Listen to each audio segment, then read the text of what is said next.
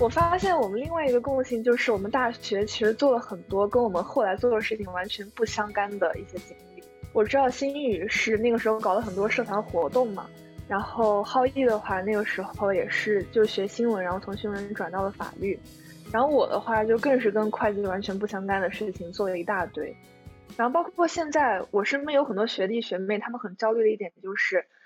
我大学能不能去做更多的尝试呢？我发现很多人会有一种焦虑，就是我好像哪怕万一我走错了一步，我可能之后就找不到我理想中的工作了。大家对于走弯路这件事情是怎么看的呢？或者说你不感觉，比如说学新闻对你最后从事法律来说是弯路，你更觉得这是一个顺其自然的过程？对这个，如果要说到顺其自然的过程的话，那可能就是要说美国那两年的，就是在密苏里学新闻的。那一个经历，感觉那个是对做法律比较顺其自然的一个过程。但是其实我觉得我现在做的也不算是就真正意义上的法律，因为大家知道有几家律所就是还是做交易比较多嘛。做交易的话，它更多的就是考验你的问题处理的能力，然后包括你的英文的能力，就是这一些基础，我觉得就是在特别最重要。你做国际律师的话，一个英文能力很重要，你要能说，你要会写，可能听在。Junior 的阶段重要性比较弱一点，但是一个英文的培养，我觉得就离不开我在新闻的学习过程中。我当时在一个用英语来做新闻、来找新闻的一个过程中，那一个对英语的锻炼是巨大的，而且会给我很大的自信心。那我想问你，当时是因为什么契机想转的法律？刚才说的有一个核心就是我对。政治比较感兴趣，然后说到他能让我理解我们这个社会的一些规则是怎么样的，所以说我对他一开始是怀有好奇心的。我记得当时我们在密苏里，就是当时我们要进那个编辑室的时候，当时可以选择你的那个 beat group 嘛。好像有六个还是八个 beat group 吧，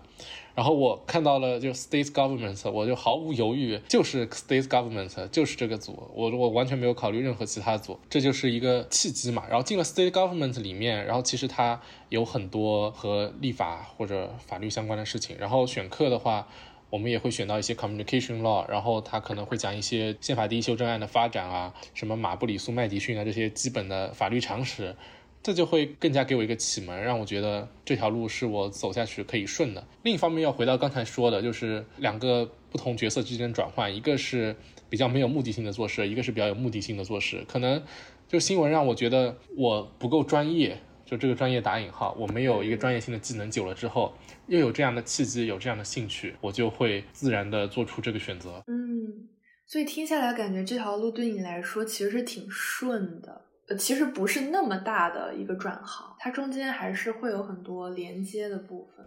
就是视环境而定吧。就是我感觉在国外，它这一个太正常不过的一个事，就是新闻转法律，有太多人来做这个。但是我是回国就业的嘛，或者说回大陆就业，我回去就业，那其实这并不是一件很常见的事。当然，就是有很多非法本的，他考研就是国内的。路径的话也是考到法律，然后也会去做法律的工作，但是他们毕竟学的是中国法，我又是学的是 common law，就是和中国法没有任何关系。我就业的时候，当时我也还没有考法考，因为我那两年都在上课，然后还要上 summer，所以说相当于我是一五六月份毕业之后吧，就是因为九月份才才能法考，然后我就是一边看法考，一边要找实习或者找工作，因为我的毕业证相当于。还没有发，我还是一个学生的身份，但是就是那一段找工作的时间，其实是还是非常自我怀疑的，就是并不会说这条路很顺，而是觉得这条路太难了。嗯，我觉得是很传奇的一个，有你转行，然后又不在国内读法律，最后回到国内去做法律领域的工作，我觉得这个是个挺迂回，然后普通人不太容易实现的一个路径。但是我觉得你这个思考的过程是蛮新闻的。就是你去契合说你要 network 到的人为什么要跟你匹配？就比如说我们找一个新闻 source，为什么这个人要理你？包括你后来写写邮件，那么这些英语能力、这些英文的沟通能力，就让人一看就知道你是有别于就是没有通过英文写作或者英文思维这种训练的人，就是体现出来的这个方面的能力是不一样的。我觉得这个有帮助你连接到现在的工作呀？对对，就虽然中间过程中也经历了很多怀疑，有过很多退而求其次的想法，就是其实。呃，新宇刚才说的一样，就是因为其实挺不可思议的，因为我觉得我现在我所在的单位应该是从来没有过传媒大学的毕业生。就是五月我五月份的时候课程已经差不多结束了，然后我就在四处的投简历，然后可能投了几十份简历，就发现没有效果。然后我就认清一个现实，就是我作为一个我这样一个背景的，如果我要找到一份工作，我一定是比别人付出的努力要多。我对我自己的笔试面试是很有信心，但是。我发现，在我这样的背景下，没有人给我一个笔试的机会，或者说面试的机会。当时我投的还是主要是一些国内的组，就是我看到公众号上推啥我就投啥。后面我又觉得应该转变思路，就是说我既然有一个英文还不错的背景，那我怎样才能利用我英文的优势？那我就不妨试一试外资所，或者说境内所里面做外资业务的一些所。又投了几个简历，然后我记得就是在一个 PKU Law Job，就是北大法学院的给学生提供实习的一个。公众号平台上，然后看到一个外所，很出乎意料的，他竟然回了我，然后打电话给我，问我有没有时间，然后人在不在北京。这是其实我在我是在家里，我说，但是我还是想过来，就相当于是一个很孤注一掷的心态。就算他是一个实习，他不是一个正式的 offer，但是我就是还是去了，而且就是相当于专门去北京来跑这一趟笔试面试。在笔试的面过程中，就是为什么我会觉得这个自信，其实也是和新闻很有关系的，因为其实法律那些东西，他们笔试会考你的。就是说，在限定的时间内，他给你一个小时，然后他给你一个法律问题，然后让你来去分析它的框架，或者说来分析它的这个问题，或者说他有一些题目是中翻英，英翻中，那这对我们来说特别简单。如果是遇到写这种 legal memo 的情况，那很像新闻里面以前快速检索信息，我们也是要在。很限定的时间内把那个信息给找到。我们甚至上过很多搜索课，宇哥上那个编辑的课的话，你怎样在谷歌里搜关键词，然后让它在搜索引擎里更高频率的出现？那些基础的功底，那些检索的能力，或者说翻译的能力。他帮我在笔试的时候特别顺利。如果在面试的时候，我如果用中文面试，其实并没有太大的优势。但是在英文面试的时候，反而可能我会有一些优势。所以说这也是后面转变策略，然后会成功。虽然说就成功了那一下，进入了那家美国的律所的北京办公室实习，看起来是很偶然的事情。但是我觉得它也是和我之前的学习经历，就是说有没有走弯路吧？其实又感觉好像没有走弯路。我现在的这份工作是怎么拿到的呢？就是读接力的时候，我有一个同学，然后他顺利录取了我现在这家单位的香港办公室，然后他就知道另一个学长也是在这家香港办公室的，他的那个团队就有一直在招人，但是和那个学长的关系也没有近到说可以帮忙递简历或者怎么样的。我要做的也只能直接递那个招人的团队的合伙人的邮箱，也其实也是一个非常孤注一掷或者说大海捞针的概率吧，因为。你给合伙人，合伙人每天邮件这么多，就当时我的视角，我也不知道这个合伙人是一个什么样的人。我投给他，我也不知道会不会被看到。我被看到了，我也不知道他会不会回我。但是我就想，既然我知道他有一个空位在，他也是做国际业务的，我可能我的背景稍微的能和他匹配一点，觉得我要抓住这个机会，我就就合伙人曾经是某所大学的老师，他以前在读博士的时候发过很多论文，大概在知网上我找到他有二十多篇论文，我把这二十多篇论文就分类整理出来，然后。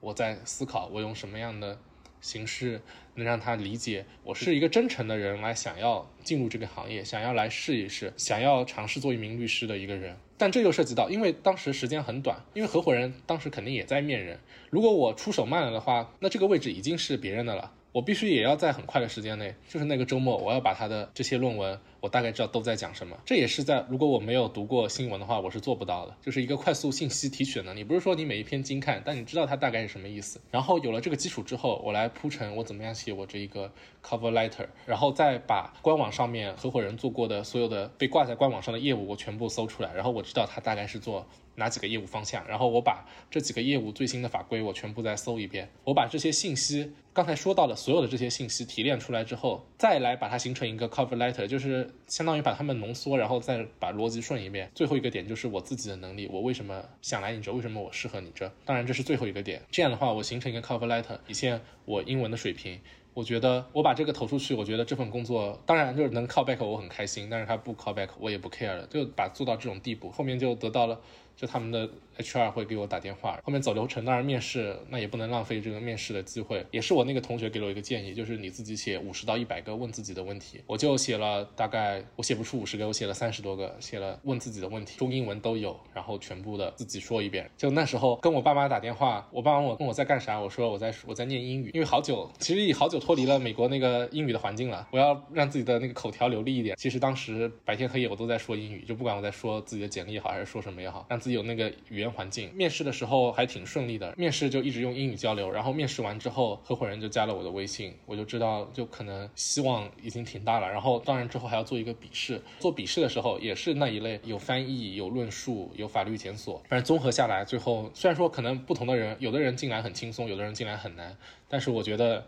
我应该属于比较耗力气进来的那种角色。最后是在我。就是生日当天给我打电话说我被录取了，那天觉得就是感觉一阵一阵轻松，就是感觉解决了自己就业。我，太励志了！就是靠一封情真意切的 cover letter 打动合伙人。对，这不是我看浩毅写的第一封情真意切的 email，就是写邮件啊，长邮件，曾经也出现过。对，这个浩毅是无人能及。要写那么长的吗？以前向那个老师汇报那个 projects 的进度，在美国的时候，包括老师出差去国内，我记得浩毅当时的那个 editor 出差来杭州。这浩毅也写了八百到一千字，非常非常 professional 的，就是既带工作汇报，又带那种就是介绍，友好介绍杭州有什么好喝的、好玩的、好吃的，真的，主要是为了拿 A。二，那别说那个 editor，就是可以给大家就是再补一个自吹自擂的故事。后面我给他祝了一个 Merry Christmas，让我很意外，他给我回了一个邮件，他就说他后来一直在跟国际学生讲，就是以我为例子来讲，就是怎么样是在既学习一门。语言的过程中，又在做新闻这一项工作，把我做了一个正面典型。然后当时他也给了我 A range。哇，强！有机会的话，单独另外再录一期播客，讲一讲这个故事。对，这个超级超级厉害。对，浩毅老师教你如何 成为八百到一千 cover letter 的王者，而且。其实我听下来，我觉得就是新闻这个专业，虽然说没有给你硬实力，但它真的给你配备了足够的软实力，让你去胜任这个工作。对对，所以我也在想，就是走弯路这个事情，其实我会觉得它好像会有一点像一个伪命题，就是你看似好像它中间的路径是断裂的，不太连续的。但你其实通过你走原来那个路径，那些知识其实都被你吸收到脑子里了。因为我们经常经济学里面讲沉没成本，可是这些东西我觉得它不能真的算是一种成本，就像是你吃东西一样，你吃进胃里的，你已经吃了一顿很好吃的大餐，然后你吃进了胃里，这个时候你想吃别的，你看到别的东西也很吸引你。但你吃进去的东西不能说就是浪费了的呀，它的营养也被你吸收进了身体里。虽然我觉得就是你走过的每一条路都没有白费，这一句话本身可能有点鸡汤，但是我们换一个思路想，其实是可以利用你之前走过的路给你带来的优势，然后去发挥一些别人没有的闪光点。我有些时候会觉得有一些能力，你觉得可能在当前的阶段没有用上。就比如说我以前是学理科，然后我后来选了新闻，其实很多东西是没有用上的。你会觉得说我是一个比别人更从零开始的人吗？会有这种焦虑，你就觉得之前的是不是浪费了、白费了那些力气去学这些？但反而就是。这可能也是我跟浩毅同样的一个路径，但是不同的体验。我的一些数学的功底其实是有帮助我后来去到那个经济新闻的，就是因为当时我就发现学一些经济的基础课的时候，可能以前的一些理科呀，对于计算、对于数字，我不是那么害怕，就是做这个方面。我知道插播一条新闻，老师宇哥应该知道我要讲什么了。就是当时我们的经济就是满分是一百分，然后大概一百多个人的课嘛，大概有十几个中国学生，那就中国学生学这些数学就太 easy，就基本上都是 A 减或者 A，然后都是能拿九十多分。但宇哥是班里唯一一个一百零八分，就是他他把所有的那些附加分都拿到了，就是把事做到极致。谢谢捧哏。对，我觉得好像就是因为这个一百零几分，后来被教授 network 到了。就是他反过来给我发了邮件，问我有没有兴趣谈一谈。哦，还有一个细节，他说你每次作业交的特别早。嗯，对他真的看到了，就是我当然没有说特别在意说是不是早交晚交，但是他后来看到了，他就比较欣赏这一类的品质吧。所以这个也就好像奠定了我跟浩一后来走向不是特别一样。但是当时我肯定不会觉得说，那这个数理到底能帮我什么？至少第一步我是帮助我 connect 到了经济新闻，第二步这个新闻的经历又帮我 connect 到了其实我的法律实习。我最先开始拿到这个法律实习的时候，你想我也没有读法学院，然后也没有法律任何的资质，但是我拿到这个 offer，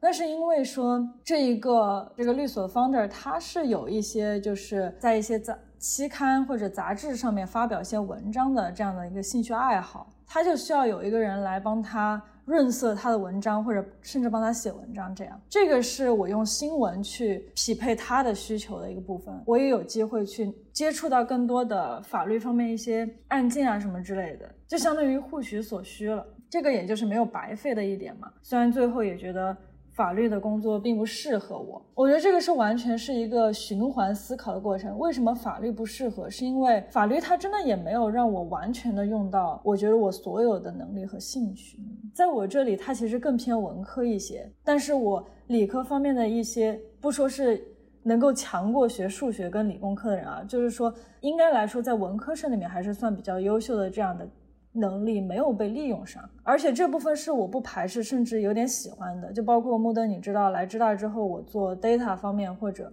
做一些我们更偏统计一点的课程的时候，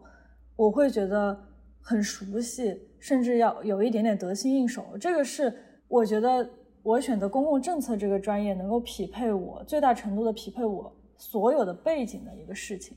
所以你说有没有弯路？直到我四五年的尝试，到最后学到了公共政策之前，我都觉得每一步是有所浪费的。但是直到我 connect 到了公共政策，我觉得是能把所有的能力用上的。也说明这个项目真的完全很匹配你，而且也帮助你完全就是从大学文科的专业，然后转型到了一个 data person。嗯，包括像你也是如此呀。就比如说你以前虽然是商科，但是我知道你在某心理。相关的这样的自媒体工作过，对吧？然后最后利用这种对 behavioral science 的兴趣，现在来到了公共政策，并且在知大选各种各样的课。那你觉得你现在有浪费吗？就当我直到 gap year 刚开始的那个时候，我其实都是觉得有所浪费的，因为其实我们这个专业，他他拿的那个是 BA，也就是文学史。所以它其实是一个非常不量化的学科，虽然中间也学过一些经济的课程，还有一些量化的课程，但是跟那种 BSC 的那种理学士在申请上就会有很大的劣势。所以当时我真的就是很很不喜欢我的这个专业，就觉得好像大学四年复盘下来好像啥也没干 这种感觉，就当当时就是一种比较消极的态度。但是后来呢，就在 gap year 一开始的时候，因为那个时候有一些迷茫。然后我就想着先锻炼一下自己的研究能力，所以就投了券商研究所这个方向。就相当于我之前的背景帮我 connect 到了券商研究所里面的行研部门这个岗位，并且它这个部门做的是在线教育，就是跟我感兴趣的领域是有所贴合的。而且这一段经历也后来被我写到了文书里面，就我怎样从市场的角度去观察教育政策，然后再到后来。我也有短暂的在媒体实习过，然后这个过程中其实也有用到，就是包括我们要查一些招股书啊，然后查一些经济数据，这样就也有用到我之前学过的知识。对，然后嗯，虽然说我现在就是完全转型了，我现在学的东西跟上课一点关系都没有了，但是就不得不说，确实是就是之前的经历是有在一步一步帮我铺路，然后走到了现在这一步的，所以。就觉得人生这个阶段很神奇。你如果就你不把这个线拉的足够长的话，你永远不知道你之前的那些阶段到底能够给你带来多大的帮助。所以说回到就是大学走不走弯路这个事情，我自己是觉得，如果比如说你就是对于毕业之后想要做什么是有很明确的目标的话，那你就是大可以去朝着这个目标去前进。因为因为其实就是毕业之后，你还有很多次的机会去改变你的方向，而且你之后到底去怎么调整你的方向，其实也说不准。但是如果现在本科生如果对于毕业之后想做什么没有一个明确的方向的话，其实多尝试一些也无妨。只是说，对他所引导的结果，无非就是你能不能在毕业之后立马第一份工作就是找到你理想的工作。虽然我没有直接的数据，但是你想现在的就业环境，有多少职业是最近，比如说十几二十年才有的？就是现在的职业和专业细分，可能跟以前我们父辈甚至爷爷奶奶辈他们的那个时候的。就业环境和工作种类已经发生了天翻地覆的变化。我现在也不能说，我从传媒行业出来，我也不能说我对传媒这个类别大类里面是不是我知道所有的就是职业 title。所以唯有你自己亲自的去试，然后不断的细化我的专业，我的兴趣到底是什么，才有可能找到那个答案。那么大家经历了这么多转型的困难，现在步入到了职场身份，那你们觉得？就是这个身份的转变上，嗯，有什么样的感受呢？跟学生时代最大的不同是什么呢？其实我我个人来说，我工作一开始是一个非常不适应的状态，因为我一开始上工作就是一个特别高的强度，因为当时是市场非常繁忙的一个阶段，然后团队的人手也是比较少的时候，基本上每天等十二点到家，会觉得哇，今天还能有一些自己休息的时间，哇。而且是，这是我的，就是第一份正式的工作，一个体力上的问题。另一方面，其实工作本身带来了一个心理上的感觉，就是比如说在学生时期，比如说新宇他要做这门课，可以把它学到刚才说的经济学学到一百零八分，那他就能够去自己自主的去完成这件事情，而且学到一百零八分，就是对他来说完全是一个主动性的过程。但是在工作中，如果你也和之前学生一样，比如说每一个课，比如说作为一个好学生，你每一个课学到一百零八分，那可能。就会是一个逆向淘汰，就你的时间和精力并不会允许你把每件事情都做到一百零八分，而且你做的一百零八分也不一定会被人看到。所以说，我觉得在工作上你要更多的去做一些能被人看到的努力。对，就是这种保持碎片化的交流，其实真的很重要，和学生时代不一样。有些时候在学生时代，你每一步都去跟别人沟通或者去询问，有些时候是一个挺讨人嫌或者有一点白嫖的行为。但是在工作当中，其实这种意识很重要，就是把你的这个工作的思维啊，还有这个 progress 都变得更透明。就比如说。很简单的一份 literature review，比如说我现在做，我是选择做三天，做到我眼中的 A，然后再拿去给我的上司看，还是说我一天做两三个小时，我就 check in 一下。如果是以前在学生时代，可能我们更就是习惯于前者，但是现在在工作当中，其实更好的是后者，这是我的体验。就是说，人家并不会觉得很烦，而是说现在作为大家整一个组织、整一个公司作为一个整体。你得就是串联上下，就是这个部分的沟通，有可能有些时候我们觉得无效，甚至浪费时间，但是很必要在工作环境里。角色定位要很清晰，个人走过的路其实也可以作为一个大家的参照物。因为其实我觉得，像我前几年的时候，我也会很好奇，像我这样的人，类似的路径会怎么走，但是也谁都不会想到，包括其实我觉得我们三个都一样，就是谁也不会想到。就是几年前也不会想到几年后的自己在干一件什么样的事情，但是我们现在就在这里了。对，我觉得咱们这期的分享真的干货满满，而且听众朋友们可能不知道，我们三个现在已经录节目录到了精疲力竭的程度，所以特别感谢你收听这期节目，然后也希望你不管是在上大学或者是即将入学的人。还是说你想转型，但是目前还缺乏一点点勇气的人，都希望你可以在我们节目中获得一点点启发。那么感谢你收听我们这一期的灯泡时刻，我们下期再见，拜拜，拜拜，拜拜。